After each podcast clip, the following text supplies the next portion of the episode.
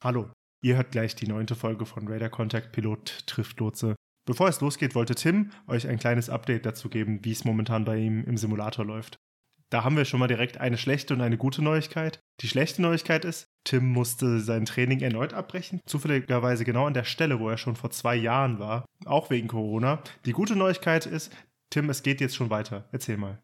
Ja, genau, Seid. Vielen Dank. Ich bin tatsächlich genau nach der gleichen Simulator-Session wieder von Corona in eine Pause geschickt worden. Diesmal war es zum Glück nur eine kurze Pause und ich war auch unmittelbar selbst betroffen.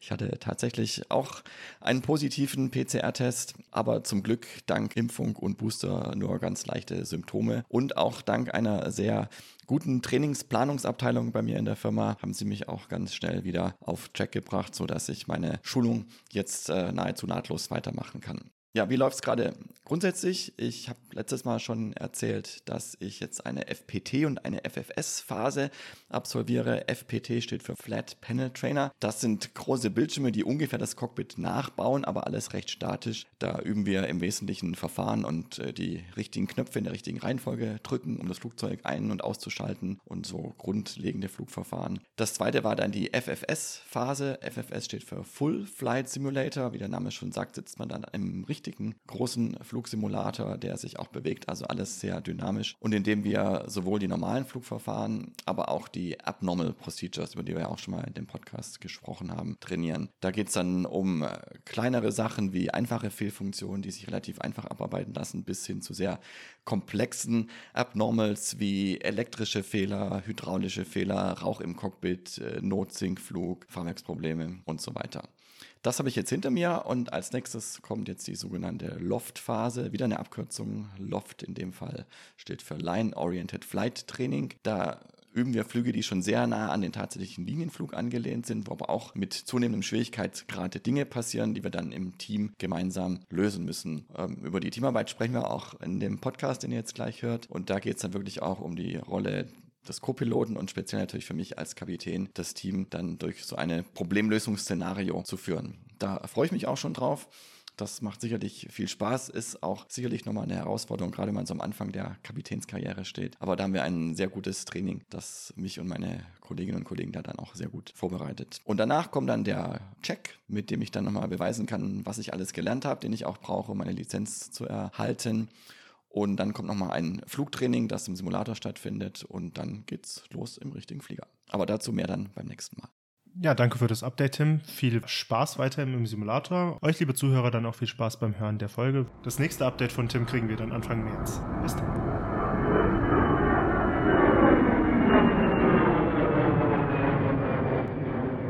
Hallo und herzlich willkommen bei der neunten Folge von Radar Contact. Pilot trifft Lotse. Schön, dass ihr mit dabei seid. Ich bin Seid, der Fluglotse.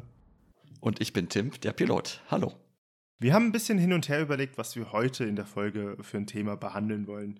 Und eine Sache, die wir beide zufälligerweise während der Corona-Pandemie gemacht haben, beziehungsweise eine Zusatzqualifikation, die wir erworben haben, ist, dass Tim zum CRM, Crew Resource Management Trainer geworden ist und ich bin zum TRM, Team Resource Management Trainer geworden.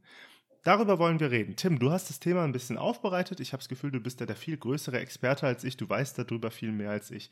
Was hast du für uns mitgebracht? Ja, genau, Seid. Das Thema ist tatsächlich ein Thema, was mich sehr beschäftigt und was ich sehr spannend und wichtig finde. Und dich ja offensichtlich auch, da du dich ja jetzt auch bei euch zum TRM-Trainer ausbilden hast lassen. Ich finde es schon mal interessant, dass es anders heißt bei euch als bei uns. Können wir nachher auch nochmal drüber reden, warum das so ist. Und in der Tat, ich habe mich auch mit dem Thema jetzt während der Corona-Pandemie und meiner Kurzarbeit beschäftigt, habe allerdings die Fühler ein bisschen ausgestreckt und mich mit dem Thema CRM, beziehungsweise wie es bei uns auch heißt, Human Factors, außerhalb der Fliegerei beschäftigt und über einen äh, mehr oder weniger zufälligen Kontakt mich in ein Team beworben und dann auch mitgemacht, wo es darum geht, medizinischem Personal, also Ärzten und Pflegern, die Grundsätze von Crew Resource Management, das ist nicht das, was CRM ist, also Human Factors, wie der Faktor Mensch auf die Arbeit wirkt und vor allem wie wichtig der Faktor Mensch bei der Arbeit ist, da in einem Team mitzuarbeiten und ja, Ärzte und Pfleger in dem Bereich zu trainieren. Super spannend, auch die, gerade die Rückmeldungen zu bekommen, wieder für mich gerade auch für mein Kapitänstraining und allgemein für die Fliegerei, so aus unterschiedlichen Perspektiven, aber doch mit sehr ähnlichen Rahmenbedingungen auf das Thema drauf zu gucken und da auch die Erfahrungen auszutauschen. Und da kann ich auch gleich anknüpfen, weil das ist nämlich ein ganz interessanter Punkt. Die Medizin, die ist da, wo die Fliegerei vor vielen Jahrzehnten stand, was das Thema angeht. Also in der Fliegerei hat sich das Thema äh, Crew Resource Management, also gute Zusammenarbeit im Team, ja schon fast in den letzten 50 Jahren, äh, kann man sagen, ähm, weiterentwickelt und wirklich zur ja schon fast Perfektion ausgereift, während äh, die Medizin, das ist zumindest äh, mein Eindruck und auch so der Eindruck, den wir aus der Fliegerei haben, jetzt gerade erst so dabei ist, sich mit dem Thema zu beschäftigen und auch eigene Wege zu finden, das in ihrer Fachwelt und in ihrer Berufswelt zu implementieren. Ja, und wo kommen wir her mit dem Thema? Also ich habe gerade gesagt, seit über 50 Jahren und es ist tatsächlich ein Thema, was in den 1970er Jahren entstanden ist. Und zwar gab es da einen ganz schweren und auch bekannten Unfall. Auf Teneriffa war das 1977 da sind im Nebel zwei Jumbo-Jets, damals die größten Flugzeuge der Welt, der Fliegerei, zusammengestoßen aufgrund von Missverständnissen zwischen Tower und Piloten, aber auch im Cockpit selber war die Kommunikation und die Zusammenarbeit sehr mangelhaft. Und das wurde dann damals und auch noch bis heute zu einem der schwerwiegendsten Flugzeugunglücke mit fast 600 Toten. Und man hat damals auch wie heute noch aus jedem Flugzeugunglück sehr viel gelernt und eine der Haupterkenntnisse daraus war eben, dass die Zusammenarbeit im Team, also gerade im Cockpit, verbessert werden muss. Und heute weiß man, dass bei der Mehrzahl aller Fälle, es gibt so Zahlen, die sagen, über 70, 80 Prozent aller Flugunfälle, der Faktor Mensch eine wichtige Rolle spielt. Umgekehrt, wenn man das weiß, ist eben auch der Faktor Mensch oder sind die Menschen im Cockpit und auch die, die mit dem Cockpit zusammenarbeiten, also auch zum Beispiel du seid und deine Kolleginnen und Kollegen äh, können mit dazu beitragen, dass ein Unfall unter Umständen verhindert wird. Und da gibt es dieses schöne Modell, das du sicherlich auch kennst, äh, von James Reason, einem Psychologen, das auch als das Schweißer Käsemodell bezeichnet wird, wo wir uns äh, vorstellen, dass in der Fliegerei zum Beispiel ganz viele Sicherheitsnetze eingewebt sind. Also es gibt die Technik im Flugzeug, es gibt euch Fluglotsen, die Flugsicherung, es gibt eine Wartung, es gibt eine Organisation, es gibt ein Training, es gibt die Piloten. Und jedes dieser Sicherheitsnetze ist nicht perfekt. Überall gibt es Löcher. Und normalerweise liegen die Netze so, dass sich die Löcher gegenseitig verdecken und sozusagen das Netz immer irgendwo geschlossen ist. Aber manchmal passiert es eben doch. Und das ist das, was dann immer die Medien als unglücklicher Fettkettung ungünstiger Umstände bezeichnen, dass eben doch die Löcher übereinander zu liegen kommen und sozusagen, dass der Fehler dann durch die Löcher durchfallen kann und es dann doch zum Unfall kommt. Und äh, man weiß eben aus der Flugzeugunfallforschung, dass gerade die Zusammenarbeit im Team, also die Menschen, oft das letzte Glied in so einer Fehlerkette sind. Und wenn alles andere versagt hat, die Menschen es oft geschafft haben, einen Unfall noch zu verhindern und beziehungsweise, wenn es dann eben doch zum Unfall kam, eben die Zusammenarbeit im Team dann mangelhaft war und das eben nicht geklappt hat. Also, wir wissen und wir haben gelernt, äh, Teamarbeit ist äh, sehr wichtig. Wir nennen dieses Modell bei uns äh, CRM, Crew Resource Management, und das muss natürlich funktionieren. Und warum funktioniert es bei uns in der Fliegerei? Es funktioniert vor allem aus drei Gründen. Das eine ist die Auswahl der Leute. Also wir achten natürlich schon bei der Auswahl der Piloten darauf, dass sie gute Teamplayer sind und gut im Team zusammenarbeiten können. Äh, zum Zweiten brauchen wir eine Kultur im Unternehmen, die das auch fördert, die das eben zulässt, dass man sich gegenseitig vertraut, dass wir offen miteinander umgehen, dass wir auch über Fehler sprechen und Fehler nicht als was Schlechtes ansehen, was bestraft werden muss, sondern woraus wir etwas lernen können. Und wir üben das natürlich auch ganz viel. Also das Stichwort Training. Und bei uns ist es so, dass wir das quasi vom ersten Tag der Flugschule an mit der fliegerischen Muttermilch sozusagen aufsaugen und auch der Gesetzgeber uns, also vor allem die Fluggesellschaften, verpflichtet, die Crews in regelmäßigen Abständen bei diesem Thema auch zu trainieren. Wir machen da Rollenspiele, Fallbeispiele, theoretische Übungen und so weiter. Wie ist es denn bei euch seit? Wie wird bei euch das Thema Teamarbeit also bei uns Crew Resource Management, bei euch heißt es TAM, wahrscheinlich Team Resource Management. Wie wird das bei euch gelehrt und gelebt? Ja, Tim, als du gerade eben die Punkte Auswahlkultur und Training äh, erwähnt hast, das sind natürlich Sachen, die bei uns auch präsent sind. Ähm, bei uns ist das auch von Anfang an vorhanden. Wir haben ja ein Auswahlverfahren in Hamburg beim DLR, Deutsches Luft- und Raumfahrtzentrum. Da findet ja auch das Auswahlverfahren für die Piloten statt. Sie haben selben Gebäude, selber Flur. Und da habe ich zum Beispiel bei der Auswahl direkt dran gedacht, ähm, kurz bevor man quasi die Unterschrift unter seinen Ausbildungsvertrag oder seine Aufnahme bei der DFS setzen kann, ist eines der Tests eine Gruppenkonstellation, wo man zu viert arbeitet. Ich kriege es nicht mehr genau hin, aber ähm, eine der Herausforderungen bei dieser Aufgabe, das weiß ich noch, ist, dass man die ganze Zeit wechseln muss in den Rollen zwischen Auftraggeber, also man muss wirklich Ansagen machen und in der nächsten Sekunde, also wirklich keine fünf Sekunden später, ist jemand anders ein Ansagenmacher und man muss quasi sich eingliedern, immer in diese Rolle, in der man ist. Und wenn man das nicht gut schafft, wenn man das sich nicht gut sich in dieses Team integrieren kann, dann sitzen da hinten Psychologen und da gibt es bestimmt irgendwie ein Minus oder ein Pfeil nach unten oder ein doofes Smiley, ja, und dann ist es raus, ja. Ja, weil, weil die sitzen tatsächlich da und man hat eine 1 zu 1 Beobachtung in diesen Übungen. Und da findet das schon sehr krass statt. Also da wird bei der Auswahl wie bei den Piloten auch sehr danach geguckt, dass man sich bei uns gut im Team integrieren kann. Weil bei euch ist es ja so, dass der Kapitän quasi der Chef an Bord ist, aber es ist trotzdem gelebte Praxis und das ist ganz wichtig und das ist eine der Sachen, die damals bei Teneriffa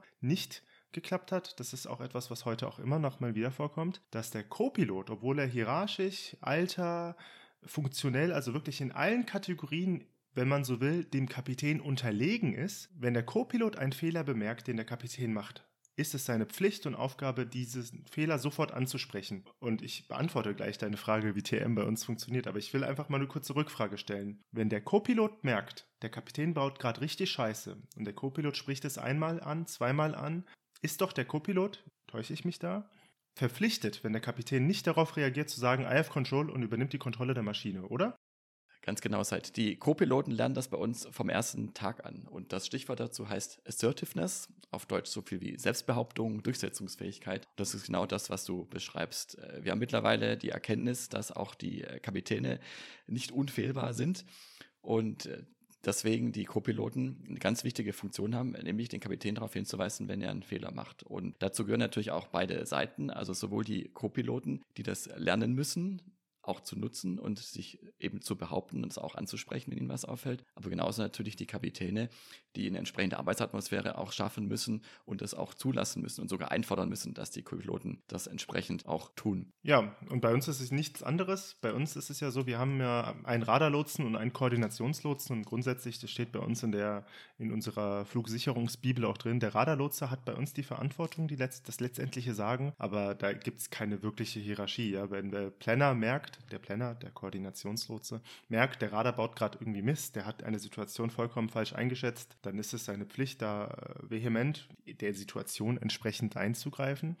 Und das ist auch etwas, was bei uns im Training natürlich stattfindet, ja. Ganz, ganz, ganz, ganz normal ist es, dass man in den Simulationsruns immer wechselt zwischen Radar und Planner, Radar und Planner. Und wenn man später arbeitet und irgendwie drei Blöcke, also drei Arbeitsschichten auf Radar gesessen hat, dann sitzt man auch auf Planner. Das heißt, man muss sich immer in die entsprechende Rolle eindenken. Ähm, was bei uns dann noch viel präsenter ist, das war der dritte Punkt, den du angebracht hast, Kultur, ja. Das, das Stichwort da, worauf du, glaube ich, anspielen wolltest, ist auch Just Culture, nämlich dass ähm, Fehler werden nicht geahndet. Der Umgang mit Fehlern in der Flugsicherung, aber auch bei den, also generell in der Luftfahrt ist ja so, dass aus Fehlern keine Abstrafung und keine Bestrafung folgt. Außer, das muss man natürlich mit dazu sagen, es war irgendwie fahrlässiges oder grob fahrlässiges oder vorsätzlich illegales Verhalten mit involviert.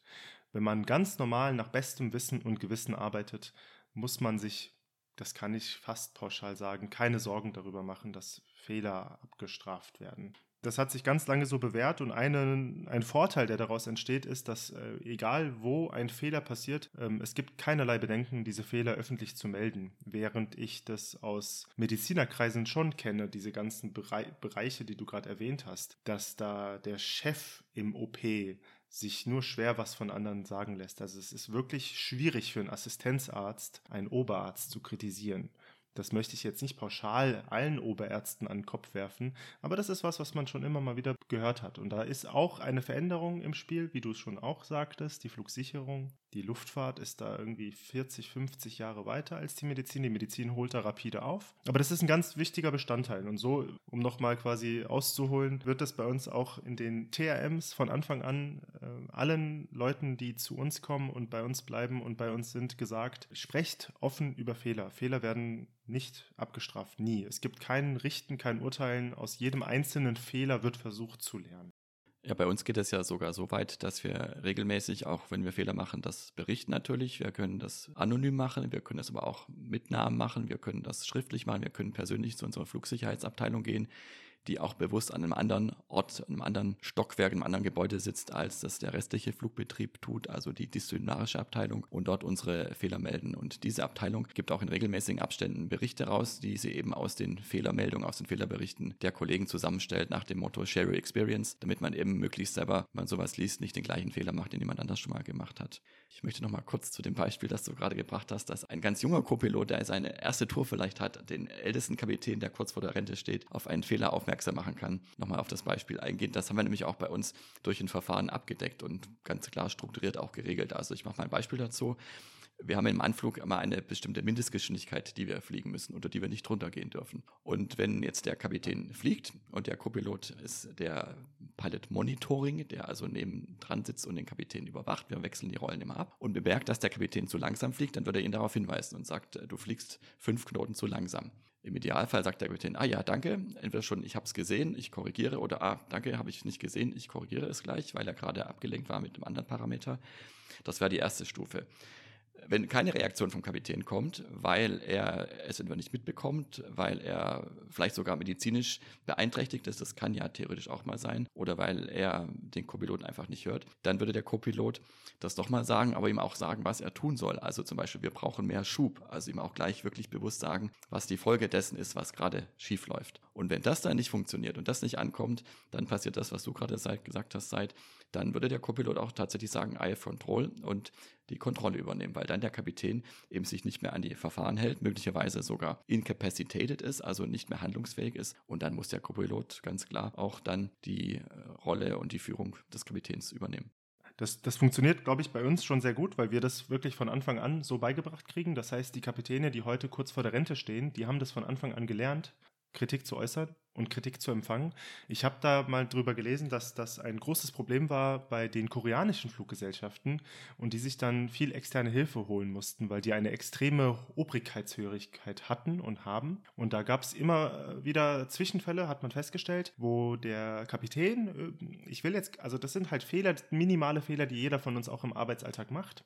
Die haben Fehler gemacht, der Copilot hat das sogar bemerkt und hat sehr höflich und sehr freundlich versucht, den Kapitän auf den Fehler hinzuweisen. Und er wollte bloß nicht seine Ehre beschmutzen. Ich übertreibe jetzt ein bisschen. Ähm, die, die, die Grundkonstellation war schon so. Da hat man dann festgestellt, das ist ein grundlegendes Problem und ähm, man hat sich Hilfe von der FAA und von den amerikanischen Luftfahrtbehörden geholt und hat das quasi komplett einmal quasi die gesamte Kultur bei Corina und bei Asiana von unten rauf neu gestaltet innerhalb der letzten 20 Jahre. Und das hat einen riesen Wandel bewirkt. Also die koreanischen Fluggesellschaften gehören mit zu den sichersten Fluggesellschaften der Welt, weil sie es geschafft haben, dieses kulturell stark verankerte, obrigkeitshörige einfach aus, der, aus dem Weg zu räumen. Weil das muss man ganz einfach sagen, so schön das auch ist. Das ist in gewissen Kulturen ja einfach vorhanden. Darüber möchte ich weder positiv noch negativ werten. Aber in der Luftfahrt und in einem zwei- oder drei Personen-Team ist das einfach hinderlich, weil du dann keine Fehler mehr offen ansprechen kannst. Und ich habe schon, ich weiß gar nicht, wie viele Fehler beim Arbeiten gemacht.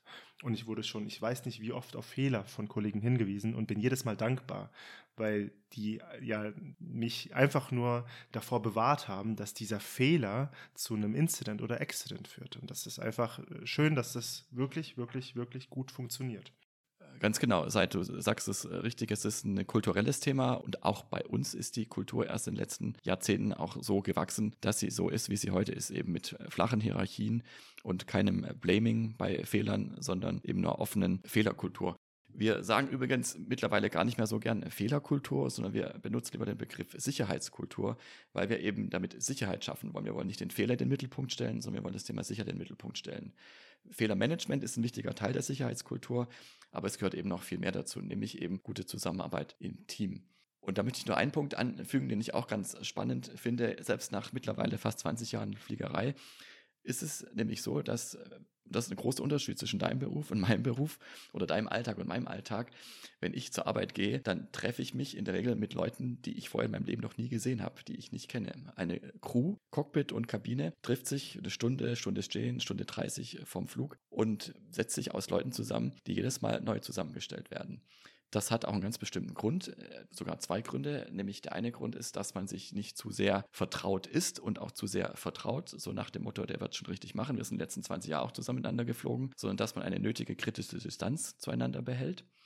Und der andere Grund ist, dass man einfach viel mehr Lernmöglichkeiten hat, wenn man mit unterschiedlichen Leuten zusammenarbeitet. Wenn man immer mit den gleichen Leuten zusammenarbeitet, guckt man sich jeden Tag das Gleiche an und entwickelt sich nicht wirklich groß weiter. Wenn ich aber bei jeder Tour, also wir sind bis zu fünf Tage am Stück miteinander zusammen unterwegs, wenn ich bei jeder Tour wieder neue Kollegen habe, mit denen ich zusammenarbeite, dann habe ich unheimlich viel mehr Möglichkeiten, äh, mir Dinge abzugucken, die ich gut finde, die ich vielleicht nicht so gut finde und von denen ich was lernen kann. Und diese Zusammenarbeit mit eben immer wechselnden Teams, die kann eben nur funktionieren, wenn alle genau wissen, was ihre Rolle ist, wenn alle genau wissen, dass es eben auf eine gute Zusammenarbeit ankommt und das dann auch entsprechend leben. Jetzt ähm, hattest du es vorhin angesprochen, du bist in einer Crew. Ich eigentlich ja auch, aber ich bin im Team. Also wir machen Team Resource Management, ihr macht Crew Resource Management. Würdest du sagen, es gibt da Unterschiede? Gute Überleitung, weil das ist nämlich ein Punkt, den ich auch noch äh, sagen wollte. Ich finde es ganz spannend. Eigentlich ist es mehr ein Fun-Fact, aber da steckt eigentlich eine ganze Menge drin. Dieses CRM bei uns, dieses Crew Resource Management, hieß ganz am Anfang Cockpit Resource Management. Also das C stand in den 70er Jahren, als es entwickelt wurde, für Cockpit, weil man sich damals wirklich nur auf die Cockpit-Crew fokussiert hat. Man hat dann relativ schnell festgestellt, dass äh, die Flugzeugcrew eben nicht nur aus dem Cockpit, sondern auch aus einer Kabinencrew besteht. Deswegen ist dieses Crew Resource Management mittlerweile eben ein Crew Resource Management, wo auch ganz bewusst die Kabinencrew mit drin steckt. Und ich habe kürzlich gehört, dass man sogar mittlerweile dazu übergeht, das C auch als Company zu nutzen, also Company Resource Management. Also zu der guten Zusammenarbeit im Team zählt eben nicht nur das Cockpit und die Kabine, sondern die ganze Company außenrum, also die ganze Organisation, das ganze Umfeld, die Techniker, die die Flugzeuge warten, die Flug Kollegen, die die Flugzeuge abfertigen. Letztendlich auch die Flugsicherung, also du seid und deine Kolleginnen und Kollegen. Es ist ja ein letztendlich ganz großes Team, was zum Erfolg äh, jedes einzelnen Fluges beiträgt. Und deswegen hat dieser Begriff äh, Crew Resource Management CRM auch eine gewisse Wandlung im Laufe der Zeit erfahren. Und jetzt zu deiner Frage, ob ich einen Unterschied sehe zwischen TEM und, und CRM ich glaube, es bezeichnet einfach das letztendlich das Gleiche. Also ihr nennt es Teams, wir nennen es Crews. Bei uns ist, kann Crew eben relativ vieles bedeuten, wie ich ja gerade so ein bisschen versucht habe auszuführen. Aber letztendlich sind es alles äh, Teams. Und ich habe kürzlich auch mal irgendwo gehört, dass der Unterschied zwischen einer Gruppe und einem Team der ist, dass ein Team ein gemeinsames Ziel verfolgt. Also eine Gruppe ist einfach eine Gruppe von Personen, von Menschen und ein Team ist bewusst zusammengestellt, um ein gemeinsames äh, Ziel zu verfolgen. Und bei uns in der Fliegerei heißen die Teams eben Crews und das kann eben eine Cockpit-Crew sein, das kann eine Kabinencrew sein, das kann eine Flugzeugcrew sein. Magst du noch ein schönes Modell hören, was ich auch ganz spannend finde in dem Zusammenhang? Das kommt nämlich auch von der ICAO, also von der Internationalen Zivilluftfahrtorganisation. Ähm, ist in den 70er Jahren entwickelt worden und das ist das sogenannte Shell-Modell. Besteht aus den Buchstaben Shell, S-H-E, L und L. Können wir euch gerne in den Showloads verlinken, gibt es auch ein schönes Bildchen dazu. Das besagt nämlich auch nochmal, welche Ressourcen wir eigentlich jetzt nutzen. Also wir werden jetzt bei diesem Thema Crew Resource Management, CRM, C, die Crew, aber wir wollen ja auch gewisse Ressourcen nutzen. Und diese Ressourcen, die werden durch dieses Shell-Modell ganz gut abgebildet. Und die zwei Ls, die stehen für Liveware, also einmal Liveware ich selber als Pilot und die Liveware um mich herum, also mein Co-Pilot, meine Kabinencrew, ähm, die Fluglotsen, die Techniker, die Verkehrszentrale und so weiter. Das sind die beiden L aus Shell. Dann habe ich das H, das steht für Hardware, also das Flugzeug, das ich habe, ähm, die Schalter, die ich anfassen kann, die Knöpfe, die ich drücken kann, das sind die Hardware, die ich nutzen kann. Da kann ich ja was verändern am Flugzeug, zum Beispiel, wenn irgendwo ein Fehler aufgetreten ist. Ich habe die S, die Software, das sind die ganzen Bücher, mein ganzes Wissen, die ganze Dokumentation, alles, was ich auf dem Tablet nachschlagen kann. Das kann ich nutzen als Ressource. Und zu guter Letzt das E von Shell, das ist Environment, also die ganze Umgebung. Auch da zählt wieder die Flugsicherung dazu, da zählt ähm, das Wetter um mich außenrum dazu, da zählt die Arbeitsatmosphäre dazu. Also ich habe ganz viele Ressourcen, auf die wir als Crew zugreifen können und die finde ich durch dieses Shell-Modell ganz gut abgebildet. Und, und wie, wie setzt ihr dieses Shell? Also das Shell-Modell kenne ich natürlich auch. Also wir verarbeiten das nicht so sehr wie ihr scheinbar. Habt ihr da, hat es konkrete Implikationen für eure CRMs? Wie wendet ihr dieses Shell-Modell dann an im Team, im, in der Crew? Ja, also wir nutzen es tatsächlich. Wir nennen es jetzt nicht unbedingt Shell, aber ich habe ja in einer der vergangenen Folgen auch schon mal von unserem Fordeck-Modell erzählt, mit dem wir komplexe Probleme lösen können. Also Fordeck auch wieder Buchstaben F wie Facts, Fakten, dann O, Options, äh, Risks und Benefits, Decision, Execution und Check. Und da ist gerade am Anfang in der Fact-Finding-Phase, also wenn es darum geht, mir erstmal einen Überblick zu verschaffen, was ist eigentlich mein Problem oder was sind meine Probleme, da kann ich eben die ganzen Ressourcen nutzen. Und da üben wir tatsächlich eben nicht nur ähm, uns selber zu befragen sozusagen, sondern wir gucken in die Bücher, wir sprechen mit der Flugsicherung, also deinen Kollegen und dir, wir sprechen mit der Firma, mit Leuten, die am Boden vielleicht mal einen ganz anderen Überblick über die Gesamtsituation haben und nutzen wirklich alle Ressourcen, die wir da haben. Und was ich auch noch ganz wichtig finde und spannend in dem Zusammenhang ist, habe ich aber auch schon mal angedeutet, wir haben ja diese zwei Rollen, Pilot Flying, Pilot Monitoring. Es gibt immer einen Piloten, der fliegt, also entweder wirklich von Hand das Flugzeug steuert oder aber den Autopiloten und das Flight Management System, also den Bordcomputer, bedient. Und der andere ist der Pilot Monitoring. Und der hat eine mindestens genauso wichtige Rolle wie der Pilot Flying. Und das zeigt sich darin, dass dieser Pilot Monitoring früher noch anders hieß. Wir haben ihn früher Pilot Not Flying genannt. Und es klingt ja relativ passiv. Also, dass er eigentlich nur neben dran sitzt und nichts tut. Also nicht fliegt und auch sonst nichts tut. Und äh, da gab es auch einen Sinneswandel, weil wir eben festgestellt haben, es ist mindestens genauso wichtig, wie selber zu fliegen, den, der fliegt oder die, die fliegt, ähm, zu beobachten, zu monitoren, dass sie eben keine Fehler macht oder dass er keine Fehler macht. Und deswegen heißt diese Rolle jetzt ähm, nicht mehr Palette Not Flying, sondern ganz bewusst Palette Monitoring, um diese Wichtigkeit dieser Rolle auch zu betonen. Und so wie diese Rollen eben auch bewusst benannt sind, haben die Rollen natürlich auch wichtige Funktionen, die sie ausführen sollen. Ich habe das ja vorhin angedeutet, dass wir oft mit Leuten zusammenarbeiten, die wir eigentlich gar nicht kennen und trotzdem wissen wir alle genau, was wir tun sollen weil wir uns eben darauf verlassen können, dass jeder die Verfahren kennt und jeder genau weiß, wer wann was macht. Und wenn eben die andere Person das nicht tut, dann sagt sie es entweder vorher, weil es einen bestimmten Grund dafür hat, oder der andere muss es eben ansprechen, weil es eben nicht so vorgesehen ist. Und so kann man letztendlich mit jedem, der das auch so gelernt hat und so lebt, auch gut zusammenarbeiten. Was dann auch eine wichtige Rolle spielt, ist das Thema Kommunikation. Das haben wir schon mal ein bisschen angesprochen in der letzten Folgen. Ist ja auch, was uns beide verbindet, Zeit. Also unsere Verbindung ist tatsächlich die Kommunikation zumindest beruflich, aber jetzt auch hier privat und natürlich auch während des Podcasts. Kommunikation, auch wenn es manchmal ein bisschen ein Allgemeinplatz ist und ein Schlagwort ist, aber Kommunikation ist einfach auch elementar wichtig, gerade bei einer guten Zusammenarbeit. Und auch das ist was, was wir lernen, was wir in Verfahren umgesetzt haben. Ich habe es ja vorhin schon mal ein Beispiel gebracht, aber auch da was, was zum Beispiel du und ich auch regelmäßig bei unserer Arbeit praktizieren, wenn wir miteinander kommunizieren, ist diese Zwei-Wege-Kommunikation, dass wenn ich eine Anweisung von dir bekomme, dass ich die wortwörtlich zurücklese, dass du eben weißt, ich habe es richtig verstanden und auch mal Bestätigung bekommst dessen, was du mir eigentlich gesagt hast, dass du vielleicht auch nicht einen Fehler gemacht hast beim Anweisungen übermitteln. Und genauso haben wir, haben wir das auch im, im Cockpit. Also wir haben zum einen eine sehr prägnante, kurze Sprechweise, aber eben auch immer so eine geschlossene Schleife, dass wenn einer was sagt, der andere das nochmal verbal bestätigt. Ja, das hatte ich ja schon mal gesagt. Und zwar hatte ich das in Folge 3 erwähnt, dass man meinen könnte, wenn Piloten, Fluglotsen miteinander und untereinander reden, das wirkt alles ziemlich unhöflich, weil man einfach wirklich sofort zum Punkt kommt und gar nicht viel drumherum redet. Und das hat was damit zu tun, dass die Sprache so präzise wie möglich ist, damit man nichts falsch verstehen kann, weil da ist überhaupt nichts zu verstehen. Die Anweisungen sind ziemlich deutlich. Und was andere auch nochmal überrascht, wenn sie uns beim Arbeiten beobachten, sei es äh, im Simulator oder im Cockpit, was leider selten der Fall ist, aber wenn ein Außenstehender das äh, sieht, fällt ihnen ganz oft auf, wie oft wir uns gegenseitig Feedback geben. Das kann oft ein sehr kurzes Feedback sein. Also Danke ist ja auch schon eine Form des Feedbacks. Kann aber auch sein, oh, hast du schön gemacht oder oh, guck mal, beim nächsten Mal würde ich vielleicht ein bisschen früher schon ein bisschen langsamer fliegen. Ähm, ist was, was wir auch in unseren Arbeitsablauf integriert haben. Also wir geben uns sehr oft, wie gesagt, oft nur sehr kurzes, aber wir geben uns regelmäßiges Feedback zur Arbeit. Am Ende von der Tour auch gerne mal ein bisschen längeres Feedback, weil wir das einfach als Chance auch sehen, uns in unserer Arbeit zu verbessern und möglichst viele unterschiedliche Meinungen einzusammeln. Und auch da gibt es bestimmte Regeln, was das Feedback angeht. Hast du sicherlich auch mal gelernt, dass es eben möglichst unter vier Augen sein sollte, möglichst zeitnah, möglichst konstruktiv und ich halt auch nur Dinge ansprechen kann, die ich auch wirklich beobachtet habe und nicht, was der andere vielleicht irgendwie gemeint haben oder gedacht haben könnte. Aber das ist was, was wir wirklich regelmäßig machen, was ich auch im Alltag immer wieder versuche, weil ich es einfach schön und wichtig finde, zum einen jemandem auch ein Feedback zu geben, aber umgekehrt auch gern Feedback für mich bekomme. Ja, ich glaube, bei uns ist tatsächlich das Feedback findet viel mehr in der Ausbildung selber statt. Wenn wir dann bei uns ausgebildet sind, ist es im normalen Alltag gar nicht so, dass mir sich viel Feedback gibt. Oder vielleicht nehme ich das auch nicht so wahr. Also klar, wenn mein Kollege irgendwie seine Arbeit erledigt, gut, dann sage ich Danke. Und oft ist es auch so, dass wenn man äh, mal mehr zu tun hat, mal einen Run hat, mal einen Peak hat, wie wir sagen, dass man das auch danach kurz nachbespricht. Ähm, das machen wir schon immer so. Das spüre ich dann auch, dass dann Bedürfnis da ist, ähm, darüber zu reden. Ach, hätte nicht doch die Lufthansa mal 4000 Fuß tiefer gehabt, dann wären wir gar nicht in dieses Schlamassel reingekommen, wo wir dann drin waren, weil das dann einfach oft so ist, dass man im Nachhinein denkt, na, das Problem hätte ich besser lösen können. Und daraus entwickelt sich dann so ein langsames Feedback, aber ich finde es interessant, dass es bei euch quasi Teil der Ausbildung ist, ganz aktiv immer auch Feedback zu geben. Wir machen das in anderer Form scheinbar als ihr, aber bei uns ist das auch vorhanden.